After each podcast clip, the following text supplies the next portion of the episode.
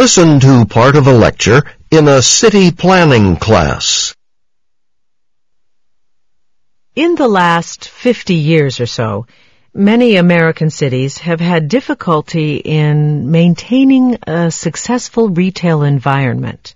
Business owners in the city centers or uh, the downtown areas have experienced some financial losses because of a steady movement of people out of the cities and into the suburbs.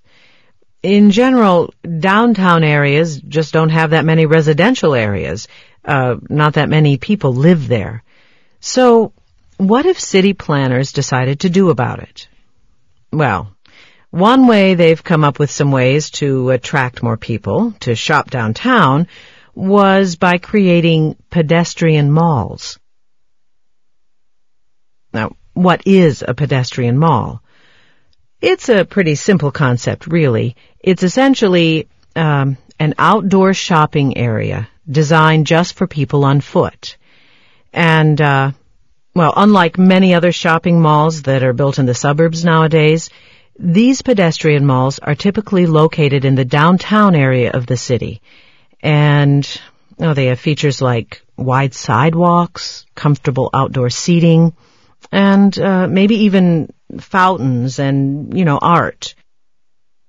Uh, there are variations on this model, of course, but the common denominator is always the idea of of creating a shopping space that will get people to shop in the city without needing their cars. So I'm sure you can see how having an area that's off limits to automobile traffic would be ideal for a heavily populated city, where, uh, well, the streets would otherwise be bustling with noisy, unpleasant traffic congestion. Now the concept, which originated in Europe, was adopted by American city planners in the late 1950s, and since then, a number of United States cities have created pedestrian malls, and many of them have been highly successful. So, what have city planners learned about making these malls succeed? Well, there are two critical factors to consider when creating a pedestrian mall. Location and design. Both of which are equally important. Now let's start with the location. In choosing a specific location for a pedestrian mall, there are, in fact, two considerations. Proximity to potential customers, um, that's what we would call a customer base, and accessibility to public transportation, which we'll get to in just a moment. Now, for a customer base, uh, the most obvious example would be a large office building, since the employees could theoretically go shopping after work or during their lunch hour, right? Uh, another really good example is a convention center, which typically has a hotel and large meeting spaces to draw visitors to the city for, for major business conferences and events. Uh, but ideally, the pedestrian mall would be used by local residents, not just people working in the city or, or visiting the area. So that's where access to public transportation comes in.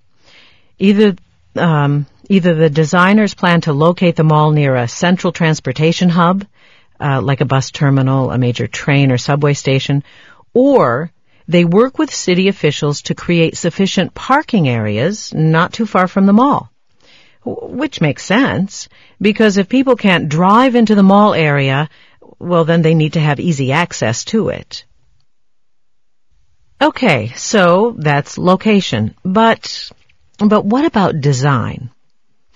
Well, design doesn't necessarily include things like sculptures or decorative walkways or, or even eye-catching window displays. You, you know, art although I'd be the first to admit those things are aesthetically appealing. However, visually pleasing sights, well, they're not a part of the pedestrian mall design that, that matter the most. The key consideration is a compact and convenient layout, uh, one which allows pedestrians to walk from from one end of the mall to the other in just a few minutes so they can get to the major stores, restaurants, and, and other central places uh, without having to take more than one or two turns. Now this takes careful and creative planning. Uh, but now what if one ingredient to this planning recipe is missing? There could quite possibly be long-lasting effects. And uh, I think a good example is the pedestrian mall in Louisville, Kentucky, for instance. Now, when the Louisville Mall was built, oh, it had lots of visual appeal.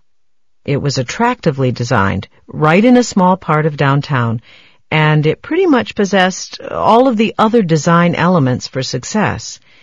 But, uh, now here's where my point about location comes into play. There wasn't a convention center around to, to help draw in visitors, and, uh, well, the only nearby hotel eventually closed down for that same reason. Well, you can imagine how this must have affected local and pedestrian mall business owners. Sort of what we call a chain reaction. It wasn't until a convention center and a parking garage were built uh, about a decade later that the mall started to be successful.